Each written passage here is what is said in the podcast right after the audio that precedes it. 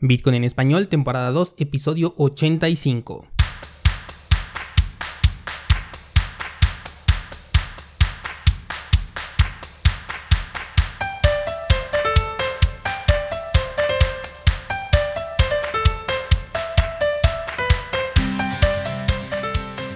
Bienvenido, esto es Bitcoin en español, el podcast donde hablamos de criptomonedas, tecnología, cadenas de bloques y por supuesto Bitcoin. Yo soy Daniel Vargas, fundador de cursosbitcoin.com y hoy vamos a centrar nuestra plática alrededor del staking de criptomonedas, en especial un gran problema con el que van a tener que lidiar en los próximos años. Pero antes, recordarte que esta semana tenemos un nuevo análisis de criptomonedas en cursosbitcoin.com. Recuerda que cada mes te voy a traer un análisis completo nuevo tocando los aspectos fundamentales y técnicos de una nueva criptomoneda cada mes. Esto es Bitcoin en español, comenzamos. Lunes 13 de abril del 2020. ¿Cómo vamos con la cuarentena que ya se extendió el periodo en todo el mundo? Espero que no te estés desesperando y en su lugar estés ya creando algo nuevo y que sea tuyo. Ya no hay pretexto para no hacerlo. De hecho, sabes, esta semana estaba yo pensando y creo que se necesita una educación en línea de niveles básicos, me estoy refiriendo desde niveles de primaria hasta bachillerato, por lo menos en México yo creo que urge este sistema y que además esté muy separado de la SEP, que en México viene siendo la Secretaría de Educación Pública, porque veo un escenario en donde la educación se ve comprometida por los intereses de algunos cuantos y considero que este es el momento perfecto para iniciar este proyecto. Si alguien de los que me están escuchando está interesado, puede escribirme a contacto arroba cursosbitcoin.com la verdad es que por el momento solamente es la idea, pero igual y entre varias personas podríamos materializar algo bastante interesante e innovador que ayude a las futuras generaciones a no recorrer el mismo camino que todos los estudiantes hemos pasado generación tras generación desde la revolución industrial prácticamente. Pero bueno, vámonos al tema del día de hoy. Staking, este proceso que nos ayuda mucho a tener un flujo de efectivo va a ser el tema del día. Si no sabes lo que es el staking, te pongo al corriente. El staking es un modelo que busca darle seguridad a una red de blockchain a través de un protocolo conocido como prueba de participación. Mira, en Bitcoin por ejemplo se tiene un protocolo llamado prueba de trabajo, en donde tú pones un equipo a consumir grandes cantidades de electricidad y a resolver problemas matemáticos. Cuando este lo consigue se te entrega una recompensa en bitcoins. El debate con este modelo gira alrededor del gasto energético. Algunos dicen que es mucho e incluso que la energía que se está utilizando realmente está siendo desperdiciada, a lo que no pueden estar más equivocados, porque incluso grandes empresas pueden utilizar el verdadero desperdicio eléctrico que generan para poder alimentar a estos equipos dedicados a la minería utilizando la misma cantidad de energía que de por sí ya utilizaban. Bien, pues la innovación en este terreno, entre comillas porque ya tiene bastante tiempo, se llama prueba de participación. Es probable que lo encuentres también por su nombre en inglés porque se le conoce como Proof of Stake. Aquí no existe un consumo eléctrico, sino que se basa en la posesión de criptomonedas para poder brindar seguridad a la red participando en la validación de bloques de acuerdo a la cantidad de criptomonedas que tú tengas. Es decir, compras una cierta cantidad de criptos específicas, las mantienes durante algún determinado tiempo y por esta simple razón se te da a ti una recompensa periódicamente mientras no muevas esas criptomonedas. Esta es la versión resumida del protocolo, pero si deseas conocer más de lleno, puedes pasar a ver el curso de staking de criptomonedas en nuestra página, para que aquí podamos pasar a lo importante del tema de hoy y no enfrascarme en el aspecto básico.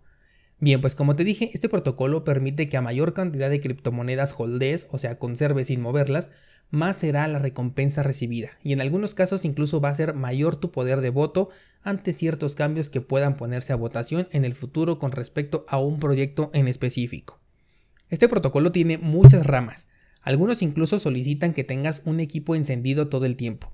Algunos otros puedes delegar tu poder de voto a alguien que sí tiene un equipo dedicado a esta función 24 horas al día, 7 días a la semana, mientras tú puedes tener tu computadora apagada sin ningún problema. Y recientemente las casas de cambio han integrado su propio modelo de staking dentro de sus plataformas, y es justo de este modelo que te voy a hablar el día de hoy.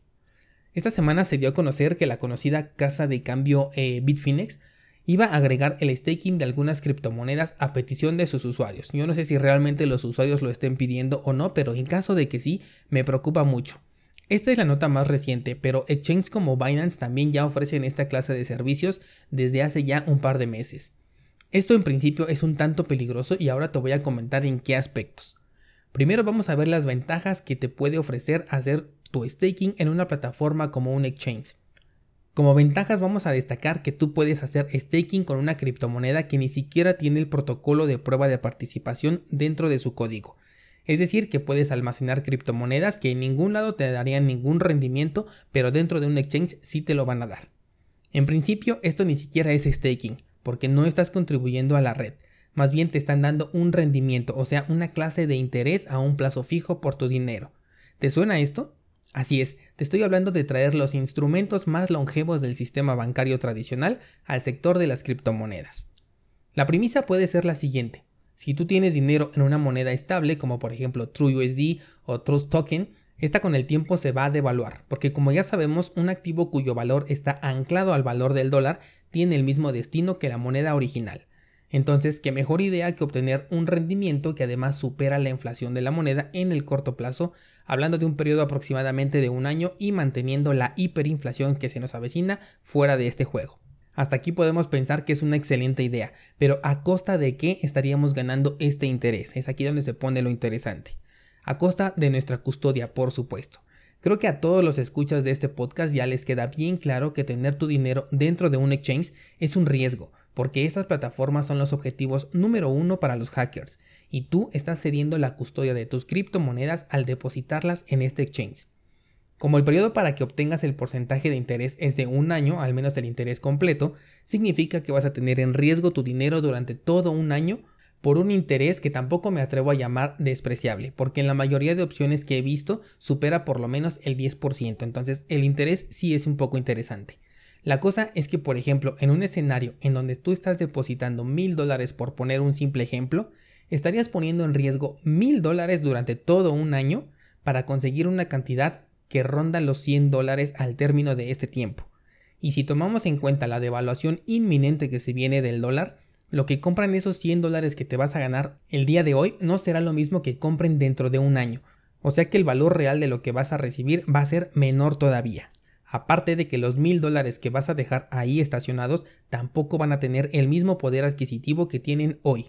Entonces estamos hablando de un riesgo del 100% del capital que estás metiendo, más aparte la devaluación de ese capital y la devaluación del dinero que vas a estar recibiendo, porque tú puedes considerar 100 dólares de aquí a un año, pero la capacidad adquisitiva va a ser muy diferente. Esto es lo que no vas a ver cuando te encuentres con este modelo de pseudo staking de criptomonedas estables. Ellos solamente te van a hablar del rendimiento y listo, te lo van a hacer obviamente ver lo más atractivo posible. Pero ¿qué crees? Esto todavía no es lo peor de los modelos de staking dentro de un exchange, porque hasta ahora solo hemos hablado de criptomonedas que son estables. Ahora vamos a hablar de criptomonedas que sí tienen el protocolo de prueba de participación dentro de su estructura. La parte buena es que sí vas a poder obtener la recompensa que por derecho te mereces por tener estas criptomonedas, porque ten por seguro que cada criptomoneda que se pueda delegar y tú en lugar de estarla delegando la depositas dentro de un exchange, van a ser utilizadas para realizar staking sin tu consentimiento, porque no lo requieren, puesto que la moneda ahora les pertenece por el protocolo de custodia que se maneja dentro del criptomundo. Y en el caso exclusivo de los exchanges que no te dan esta recompensa, se están quedando con ese interés que tú les hiciste ganar. Así que hasta aquí un punto a favor, porque al menos sí estás recibiendo lo que te corresponde en los exchanges que sí te están dando la recompensa generada. Yo recuerdo, por ejemplo, haber recibido el gas que genera Neo en Binance y hasta este punto no se requería hacer nada más que tener la criptomoneda en tu cuenta y listo. Pero en los nuevos modelos, al menos en Binance, he visto un proceso de congelación que no me gusta porque ya implica que tu moneda está retenida. Supongo que de igual manera puedes cancelarlo en cualquier momento como en el staking tradicional, recibiendo obviamente nada más la parte proporcional del interés que ganaste. Pero digamos que ya tienes separado ese dinero a diferencia de como se hacía en Binance al principio, en el que con el simple hecho de tener a Neo dentro de tu cartera, ya te estaba generando un interés.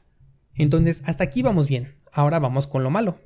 En primer lugar, el protocolo de staking en las monedas que sí lo permiten hace que tú tengas el control total de las criptomonedas en todo momento, e incluso lo puedes hacer desde dispositivos como el Trezor o el Ledger, que hasta ahora son los dispositivos más seguros para poder guardar nuestras criptomonedas, y desde aquí podemos estar recibiendo esas recompensas, cosa que por supuesto no sucede con un exchange porque de inicio tienes que ceder la custodia total de tus criptomonedas y son ellos quienes hacen exactamente lo que tú puedes hacer por tu cuenta.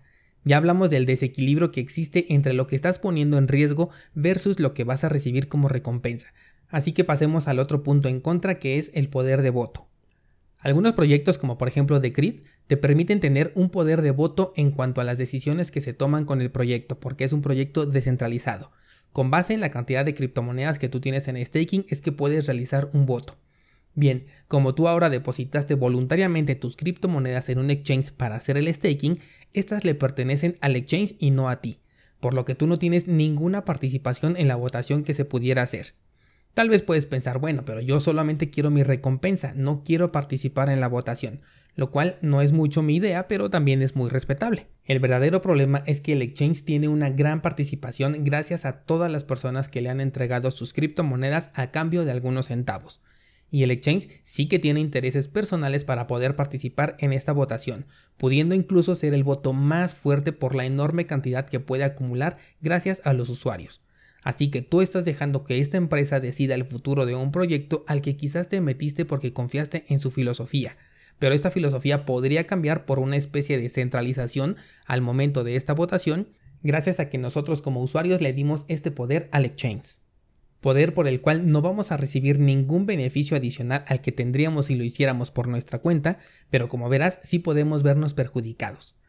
Por ejemplo, no olvidemos que recientemente Binance fue una de las casas que estuvo a favor cuando sucedió el problema de Steam, hace un par de semanas más o menos, con el que querían obtener la mayoría de voto utilizando tokens que no deberían de utilizar. Estaba ya eh, dicho que esos tokens iban a quedarse allí y no se iban a utilizar para generar un poder de voto. Lo que provocó todo este rollo es que naciera una nueva criptomoneda y ahora todos están abandonando el proyecto de Steam para migrar al nuevo proyecto descentralizado. Entonces, al nosotros darles ese poder a los exchanges es un riesgo para los proyectos y a su vez también para nuestra inversión. Una vez más estamos comprobando que un proyecto por muy sólido que parezca se puede convertir en una shitcoin de un día para otro, tal como le sucedió a Steam y le puede suceder a cualquier otra criptomoneda que no sea Bitcoin. Esto se dio gracias a la compra de la compañía Steam por parte de Justin Sun y la participación de exchanges como Binance, que es lo que te estoy comentando, y también de Poloniex, que de hecho es un exchange que también le pertenece a Justin Sun casualmente. Por eso es que nunca debemos olvidar que invertir en altcoins conlleva un riesgo adicional que puede derrumbar todo sin previo aviso y en cuestión de minutos. Ahora, Hablando de Cardano, por ejemplo, esta criptomoneda ha implementado un mecanismo que me parece muy ingenioso para poder eliminar esta clase de centralización. Se trata de que llegando a un límite de criptomonedas que tú estés holdeando ya no puedes recibir más recompensas a menos que te pases a otro nodo. Esto no elimina el riesgo por completo, pero sí lo vuelve un tanto más complejo. De hecho, es muy probable que hoy estas casas de cambio estén recibiendo recompensas por las criptomonedas Cardano que sus usuarios hayan dejado ahí estacionados y no los delegaron por cuenta propia. Sin la necesidad de tener la posesión de esas criptomonedas hoy en día, es posible que los exchanges estén recibiendo recompensas, porque cuando se realizó la foto, lo único que se necesitaba es que tuvieras esas criptomonedas en una cartera de las que estaban participando. Después de esto podías sacarlas, podías retirarlas. Entonces solo bastó con que un día se tuvieran esas criptomonedas en posesión del exchange para que se tomara esa foto y posteriormente, aunque el dueño original sacara estas criptomonedas, las recompensas ya iban a ser completamente para la casa de cambio. El staking me parece una de las formas de obtener un flujo de efectivo más interesantes dentro del mundo de las criptomonedas, por lo que te invito a conocer este protocolo. Como ya dije, en cursosbitcoin.com hay un curso dedicado en donde te digo no solamente lo que es el staking teóricamente, sino también te enseño a hacerlo con las monedas que yo considero más rentables. Si te interesa, te invito a hacerlo por tu cuenta. En primer lugar, para mantener la descentralización del proyecto y en segunda, para que tu inversión esté lo más protegida posible. Por ello, sugiero no hacerlo dentro de un exchange. Ya sabes que a mí me gusta reducir al máximo posible mi nivel de riesgo cuando invierto en criptomonedas. Y si estás alineado con mi postura al momento de invertir, podrías tomar las precauciones debidas como yo lo estoy haciendo. ¿Qué te parece descentralizado? Tenía que comentarte esto porque veo un escenario en donde se va a poner de moda el staking dentro de los exchanges y yo no quiero que lo hagas sin el conocimiento necesario. Parte de estar en un entorno no permisionado es que nadie te puede decir cómo utilizar tus criptomonedas, pero prefiero que lo hagas con plena conciencia a que te vayas solamente por ser el camino más fácil.